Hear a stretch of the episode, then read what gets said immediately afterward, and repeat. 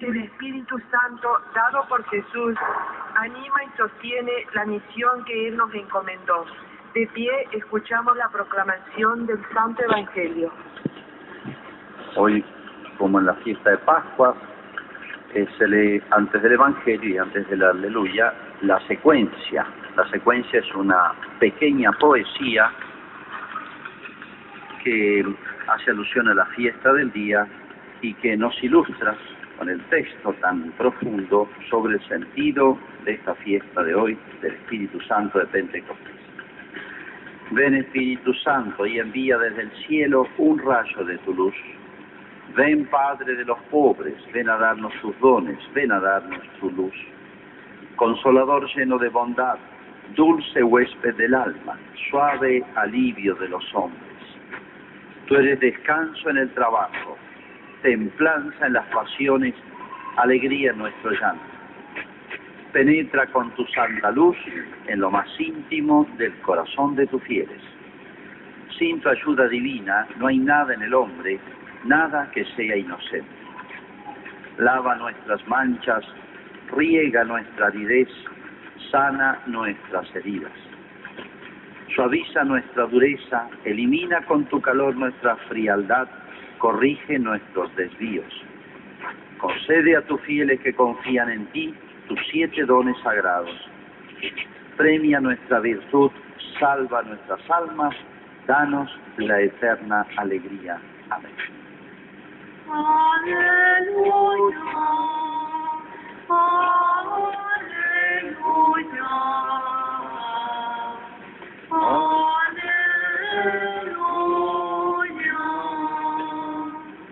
Ven Espíritu Santo, llena los corazones de tus fieles y enciende en ellos el fuego de tu amor. Aleluya. Aleluya. Aleluya. El Señor esté con ustedes. Evangelio de nuestro Señor Jesucristo, según San Juan. Al atardecer del primer día de la semana, los discípulos se encontraban con las puertas cerradas por temor a los judíos. Entonces llegó Jesús y poniéndose en medio de ellos les dijo, que la paz esté con ustedes. Mientras decía esto les mostró sus manos y su costado. Los discípulos se llenaron de alegría cuando vieron al Señor. Jesús les dijo de nuevo, que la paz esté con ustedes. Como el Padre me envió a mí, yo también los envío a ustedes. Al decirles esto, sopló sobre ellos y añadió, reciban el Espíritu Santo, los pecados serán perdonados a los que ustedes se los perdonen y serán retenidos a los que ustedes se los retenen. Es palabra del Señor.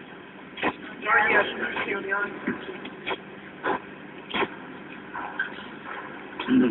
Bueno, voy recordando que hoy es la colecta de Cáritas, habrán escuchado la, solamente lo anunciamos el domingo pasado, sino ha habido publicidad en los medios. Esperemos, siempre hemos tenido una buena colecta de Cáritas y esperemos cada año superarnos.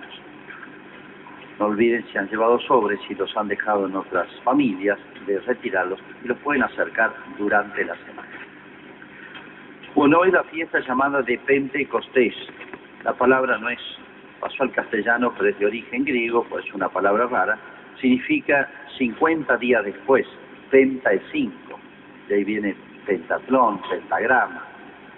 Hay muchas palabras en castellano que vienen del latín, prácticamente la mayoría, o del griego. Bueno, 50 días después de qué? De la resurrección de Jesús. Bueno, esta fiesta, para entenderla, que es muy importante porque esta fiesta recuerda y, y renueva, recuerda y renueva el origen, el nacimiento de la iglesia. Ahora nace la iglesia, un día como esto, digamos, allá en Jerusalén. Pero fíjense, eh, Dios hace las cosas muy bien, prepara sus propios caminos. ¿Qué pasaba en el pueblo de Israel el día de Pentecostés.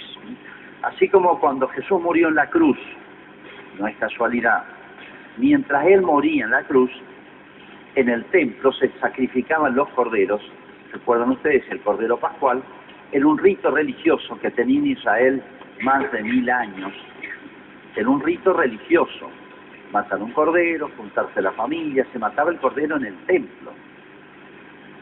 Ese cordero era un signo, mil años antes de Cristo ya estaba esa costumbre religiosa, repito, no era una comida común, se hacían oraciones, etcétera, y Jesús cu- eh, eh, cumple con esto reuniéndose en la última cena con los apóstoles. ¿eh? Después la celebración de Jesús, del Cordero Pascual, y ahí es donde realiza la primera misa, porque en esa cena se mm, bendecía un pan y Jesús cambia un poquito el rito, agrega algo que los judíos, los apóstoles, se habrán sorprendido. Cuando les dice, tomad y comed, esto es mi cuerpo. Y después se pasaba una copa de vino, tomaban por turno, y Jesús le agrega algo. Este es el cáliz de mi sangre, ¿eh? sangre de la nueva alianza. Bueno, Jesús rompe el rito agregándole algo, y ese algo es nada menos que la misa, fue la primera misa, antes de morir, la última cena. Bueno, no era casualidad entonces, porque durante tres o cuatro días eran infinidad de familias que venían en la Pascua que tenían que degollar los corderos en el templo. Era un rito religioso por el cual ofrecían ese sacrificio a Dios. Era una figura de Jesús. Por eso el Bautista, cuando lo presenta a Jesús, dice, este es el Cordero de Dios que quita el pecado del mundo. Este es el verdadero Cordero. Los demás eran como anticipaciones, figuras de Cristo. Y un salmo decía, un salmo escrito 800 años antes de Cristo, era una profecía, como cordero fui llevado al matadero, como manso cordero. El cordero es una figura así de la mansedumbre, no es un león. El cordero expresa, eh, así, desde el punto de vista de las características del animal, la mansedumbre. Lo lleva al, al matadero y el corderito va así nomás. Bueno, así se dejó llevar Jesús, aunque podría haber sido un león, haberse comportado como un león. Bueno, no es casualidad estas coincidencias. Mientras están muriendo, están degollando los corderos en, el, en, una piedra grande que había en el templo, con un canal para que corriera la sangre, donde corría agua, etcétera. Bueno, en el mismo momento Jesús estaba muriendo en la cruz. Estas coincidencias son muy importantes, no son casuales, son providenciales. La figura eran los corderos que morían. La realidad hacia donde apuntaban estos signos, estas figuras, era Cristo. Y así todas las cosas. Bueno, ¿y Pentecostés qué era para un judío? 50 días después de los días de la Pascua, ¿qué era? Era una fiesta doble, que se habían juntado dos fiestas. Una, muy antigua, era la fiesta de las cosechas, final de las cosechas. Es natural que todos los pueblos tenían sus fiestas al final de sus trabajos de campo distinto era si trabajaban el trigo o los frutales, la vid, etcétera. Es como nuestra fiesta de la vendimia, o si se quiere, el, el- la fiesta del veranador. Es el final de todas las tareas, desde los trabajos que empiezan en septiembre, arreglar los corrales, etcétera, preparar los equipos, los lazos, los aperos, bueno, después sigue con la veranada, bajar de la, de la veranada y termina más o menos un ciclo. Y bueno, la fiesta del veranador justo calza con ese retorno. Final de los trabajos, un paréntesis, un tiempito de descanso. Pero final de los trabajos significa también agradecer a Dios todo lo que ha producido la, nuestra tierra, nuestro trabajo, con la ayuda de Dios, y pedirle lluvias para la próxima temporada. Nosotros nieve le pedimos también. Bueno, eso era común, eso hacían Israel. Final de los trabajos, agradecimiento por las cosechas, por los frutos, decía un salmo, el que siembra con lágrimas cosechará cantando. Bueno, pero se había agregado otro sentido para un judío de la época de Cristo, llegado el día de Pentecostés, se llamaba así, tenía otro sentido y, renovaban la alianza. Recordaban cuando Dios milagrosamente los había sacado de la esclavitud de Egipto, con grandes milagros, Si recuerdan ustedes, conducido por Moisés, lo llevó al monte Sinaí y ahí hizo la alianza. ¿Qué significa la alianza? Un pacto. Así como cuando se casan, se bendice los anillos que se llaman las alianzas. ¿Qué significan los anillos? Lo mismo que se han dicho oralmente. Prometo fiel en la prosperidad y en la adversidad, etcétera, la fórmula de casamiento. El matrimonio es una alianza, un pacto. ¿De qué? De mutua fidelidad, de mutua lealtad, de mutuo amor. Es un pacto mutuo de, de dos. La alianza significa lo que se han dicho oralmente. Bueno, eso es una alianza. Dios hace una alianza, un pacto con este pueblo, el pueblo de Israel. De parte de Dios, iluminarlo, protegerlo, defenderlo, conducirlo. Y de parte de ellos, ¿qué pedía? Lo que trajo Moisés del monte Sinaí, las tablas de la ley, los mandamientos. Y toda una cantidad de prescripciones que le había dado al pueblo de Israel a través de Moisés. Esa alianza para Israel era todo. Era como una especie de garantía de que iban a tener una especie de protección, de asistencia divina que ningún otro pueblo tenía. Por eso dice un texto muy claro de la Escritura, dice, a ningún otro, del Antiguo Testamento, a ningún otro pueblo trató así ni le dio a conocer su voluntad. A ningún otro pueblo trató Dios como al pueblo de Israel, porque con él hizo la alianza. No la hizo ni con los egipcios, ni con los persas, ni con los griegos, ni con los romanos, lo hizo con el pueblo de Israel. ¿Por qué? Y bueno, este pueblo, el pueblo elegido, iban a ser Jesús. Bueno, eso recordaban también la renovación de la alianza, ese episodio que hacía de Israel un pueblo único, pero con grandes obligaciones.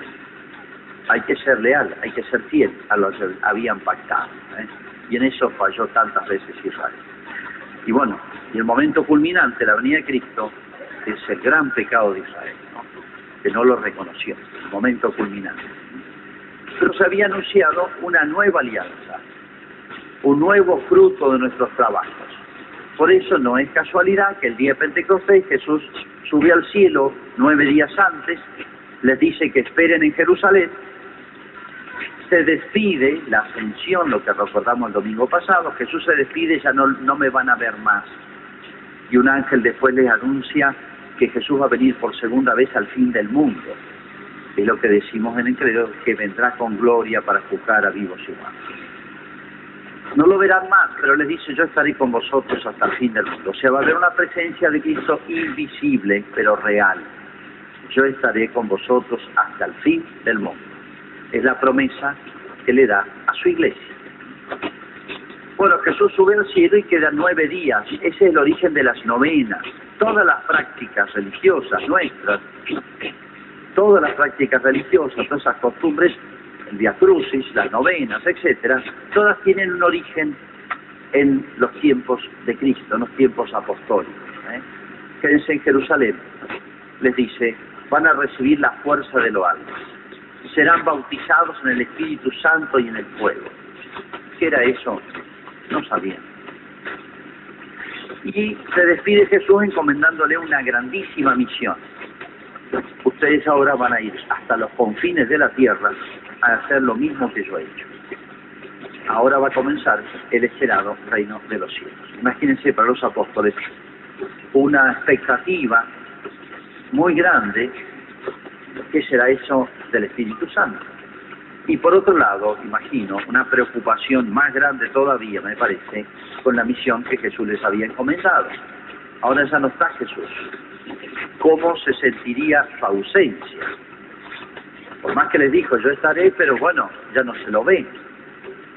¿Cómo se sentiría la ausencia de Jesús? ¿Y quién podrá reemplazar a Jesús? Nadie. ¿Cómo habrán sentido ese vacío, esa soledad? Pero por otro lado, la confianza que nunca fueron abandonados. Y esa promesa del Espíritu Santo que, bueno, no sabían lo que era, pero confiaban que Jesús no los iba a dejar solos. Ahí, esos nueve días tienen que haber sido una nueva purificación su soledad, sus expectativas, la misión que les encomienda en un lugar adverso como era Jerusalén. Dice que los apóstoles iban al templo, rezaban. Este, se habían recibido con las apariciones de Cristo resucitado, cada domingo habían recibido muchas gracias, muchas iluminaciones, habían sido confirmados en muchas dudas que tenían, habían sido esclarecidas. Acabo de leer un texto de una de las apariciones, dice que sopró sobre ellos y les dice reciban el Espíritu Santo y les da el poder de perdonar los pecados. A los que ustedes le perdonen los pecados les serán perdonados. A los que se los retengan les serán retenidos. Habían recibido un anticipo del Espíritu Santo, un pequeño Pentecostés. ¿Pero qué iba a ser aquello? Bueno, esta es la expectativa de los apóstoles y si se quiere de toda la iglesia. María está con ellos, la madre de Jesús. Para ella Pentecostés, la venida del Espíritu Santo, ha sido el día en, en que ella fue concebida. Ahí fue Pentecostés para María. Fue concebida sin el pecado original. No cuando ella concibe a su hijo Jesús, sino cuando sus padres, Joaquín y Ana, conciben a su hija María. Sin pecado original, sin ningún pecado luego. Ese es Pentecostés para la Virgen. O sea, fíjense la ventaja que le lleva a los apóstoles en estas gracias. Bueno, esta fiesta judía que yo le decía, final de los trabajos, ¿eh? final de la cosecha, un tiempo de descanso. Esto que también recordaba Israel, que era renovación de la alianza, tiene mucho que ver con la venida del Espíritu Santo, porque ahora empezó la iglesia y este, es como si el Espíritu Santo es el que hace fructífero nuestros trabajos. Como el fruto de nuestros trabajos, pero sobre todo el trabajo de Cristo. Aquel que trabajó, el que se sacrificó, el que ofreció su sangre fue Cristo. Es el fruto de los trabajos de Cristo. Y ahora la cosecha. ¿Cuál es? La abundancia del Espíritu Santo. Jesús sembró y nosotros cosechamos. Y la renovación de la alianza. Qué débil fue siempre Israel. Y qué débil somos nosotros también para ser fieles y leales a Dios, a nuestros propósitos, nuestros deseos, lo que vemos que está bien, lo que nos proponemos tantas veces y somos débiles. Bueno, ¿qué es la venida del Espíritu Santo? Es ayudar nuestra debilidad. Si repasáramos ahora la secuencia que he leído esta poesía, que es una belleza, es una obra maestra de, de, catecismo, se puede decir, la teología del Espíritu Santo, explica eso. Qué débil ha sido Israel, qué débil somos nosotros como seres humanos. Necesitamos de la ayuda de Dios, de la gracia de Dios. Eso es Pentecostés. Las gracias, la fuerza, las iluminaciones necesarias para poder ser fiel de nuestra parte, de parte de Dios ya. No hay ningún problema, de parte nuestra para ser fieles a la alianza. No era solamente renovar la alianza, sino empezar de una manera nueva. Por eso Jesús la va a llamar la nueva y eterna alianza. Este es el cáliz de la nueva y eterna alianza. ¿Qué significa en otras palabras? Pentecostés. El signo exterior en el cual ocurrió el hecho interior, ¿eh? como un sacramento que tiene algo exterior que se ve, se ve el pan y el vino, se ve el agua del bautismo, pero hay un hecho interior que es lo más importante, que produce. ¿Cuál es el signo exterior? Lenguas de fuego y viento. El viento, ¿por qué? Porque el viento no se lo ve, pero tiene una fuerza extraordinaria, lo conocemos y lo sabemos bien en Malawi. El fuego, si encuentra materia, combustible, se extiende, no solamente ilumina, sino que purifica y se extiende. Cristo había dicho, he venido a traer fuego a la tierra, y que quiero sino que arda. Son signos, son figuras de algo invisible, y lo vamos a ver pronto en acción. El signo exterior fue eso, el viento y el fuego. Y ellos de golpe se vieron transformados interiormente. Un hecho único en la historia esto. Es un hecho único en la historia. Es el nacimiento de la iglesia. Estos hombres, que bueno, hasta la pasión, llenos de dudas, debilidades, se peleaban entre ellos, rivalidades. Judas se dejó llevar por la pasión de la avaricia. Pedro tuvo miedo. Todos tuvieron miedo. Poquito menos San Juan mostraron los dos apóstoles sus debilidades. Bueno, pero ahora lo vemos después de Pentecostés transformados. Para entender qué es Pentecostés, qué es esa abundancia de gracias, No es que no existiera la gracia antes. La gracia había hecho de María la Inmaculada, la llena de gracia, lo llama el ángel. Los apóstoles habían recibido la gracia, bueno, pero desde Adán y Eva la gracia no estaba negada en el Antiguo Testamento. Pero, ¿qué es Pentecostés? La abundancia de la gracia y la cercanía de las fuentes de la gracia en la iglesia. Eso es Pentecostés. No es que comienza, repito, por primera vez la humanidad recibió la gracia de Dios. No, nadie podría haber sido recto, como decía San Pablo en la lectura, nadie puede decir Jesús es el Señor sin la ayuda del Espíritu Santo. Esto es la abundancia, la cercanía de las gracias, que es Cristo, que está en la iglesia, que son los sacramentos. Cuando vemos la obra que van a hacer los apóstoles, se van a, estos hombres parecen desconocidos, no parecen los mismos de antes, se van a dirigir a todo el mundo. Tomás, el apóstol Tomás, el que dudaba, va a evangelizar la India. Allá se dice que está su tumba. Todavía existen los cristianos de Santo Tomás. Fíjense irse cuántos kilómetros para una época, para esa época, para un judío era una cosa casi imposible. Los otros apóstoles van a extenderse por todos lados, la zona de Egipto, lo que es hoy Turquía, todo lo que sería Asia Menor, toda la zona que sería hoy de Grecia, Yugoslavia, Checoslovaquia, Italia, Francia, España. Santiago Apóstol fue a evangelizar España. Se, se separaron solos. Y explíquenme, ahí nace la iglesia. ¿Cómo se explica que hace dos mil años exista esta institución? Jesús se fue, lo dejó solo, tuvo muy poquito tiempo. Jesús no dejó escrito nada, ni un reglamento. Explíquenme, ¿cómo se explica que esta institución, que hace dos mil años, la fundó un joven, se lo mataron y después se fue al cielo, desapareció, murió tal joven, Jesús, dejó encargados de esto a doce hombres llenos de debilidades, dudas, no sabían, por su oficio no, no tenían cultura, ninguno sabía leer ni escribir, después alguno habrá aprendido, no estaban habituados a gobernar, que se desparraman, están los días juntos, se desparraman por todo el mundo. Y en el siglo II, III, IV, XX encontramos intacta la misma institución que fundó Jesús.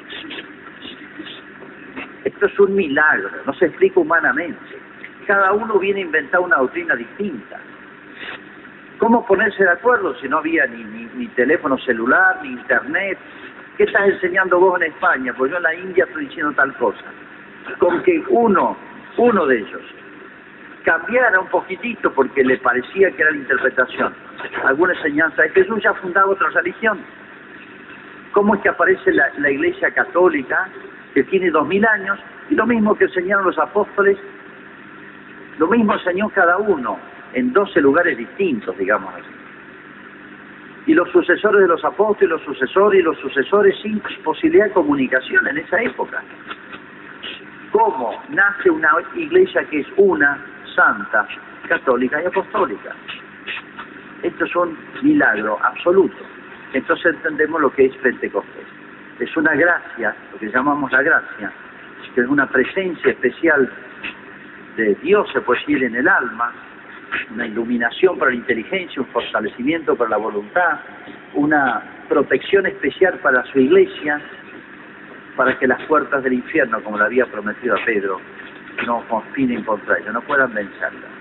¿Y creen ustedes que el demonio que buscó a Jesús para matarlo apenas nació, que lo fue a tentar para distorsionarle su misión apenas empezó la vida pública, que tentó a Pedro y lo hizo caer, que tentó a Judas y lo hizo caer, que logró tantos frutos, tantos éxitos, no, no ha perseguido a la iglesia, igual o más, y no pudo contra ella. ¿Y por qué? Por la gracia del Espíritu Santo. En otras palabras, la iglesia, lo que llamamos la iglesia, es santa, no porque seamos santos los miembros, sino porque es santo el que dijo yo estaré con vosotros hasta el fin del mundo y quedó en su iglesia y la asiste y la protege desde el primer día. Es santa por eso, porque es capaz de darnos una enseñanza que es santa. Santo significa puro, porque es la enseñanza de Jesús. No es del Papa Francisco, ni del Juan Pablo, ni, de Benedicto, ni de Pedro, es de Cristo.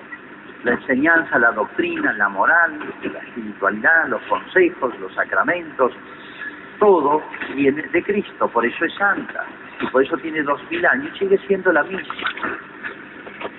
¿Y por qué decimos que es una también? Tendrían que haber nacido doce religiones distintas. Imagínense, estas personas charlan un poco sin información, pocos días, y después han desparramado, si el mandato es eso. Y como hay una sola iglesia, es la única. Es una, es la misma doctrina, los mismos sacramentos, la misma misa, los mismos... Desde hace dos mil años, por más que ha estado en pueblos, lenguas, culturas distintas. ¿Cómo se hace para mantener la unidad? En cualquier otra institución humana no pasa eso. ¿Por qué es católica? ¿Por qué es capaz de llegar a todos los pueblos? Si estos hombres eran judíos, tenían cultura judía y eran muy cerrados los judíos. ¿Cómo fueron capaces de evangelizar la India, España, Egipto, la Galia allá? Y todos se sintieron como en su casa. Ya en Pentecostés dice que había gente de todos los lugares del mundo. ¿Qué es lo que hace que esta diversidad de miembros es una sola y misma iglesia? La catolicidad significa universalidad. Y romana, porque la cabeza visible está en Roma. Y por más que la pasó mal, es el peor lugar para que vaya San Pedro.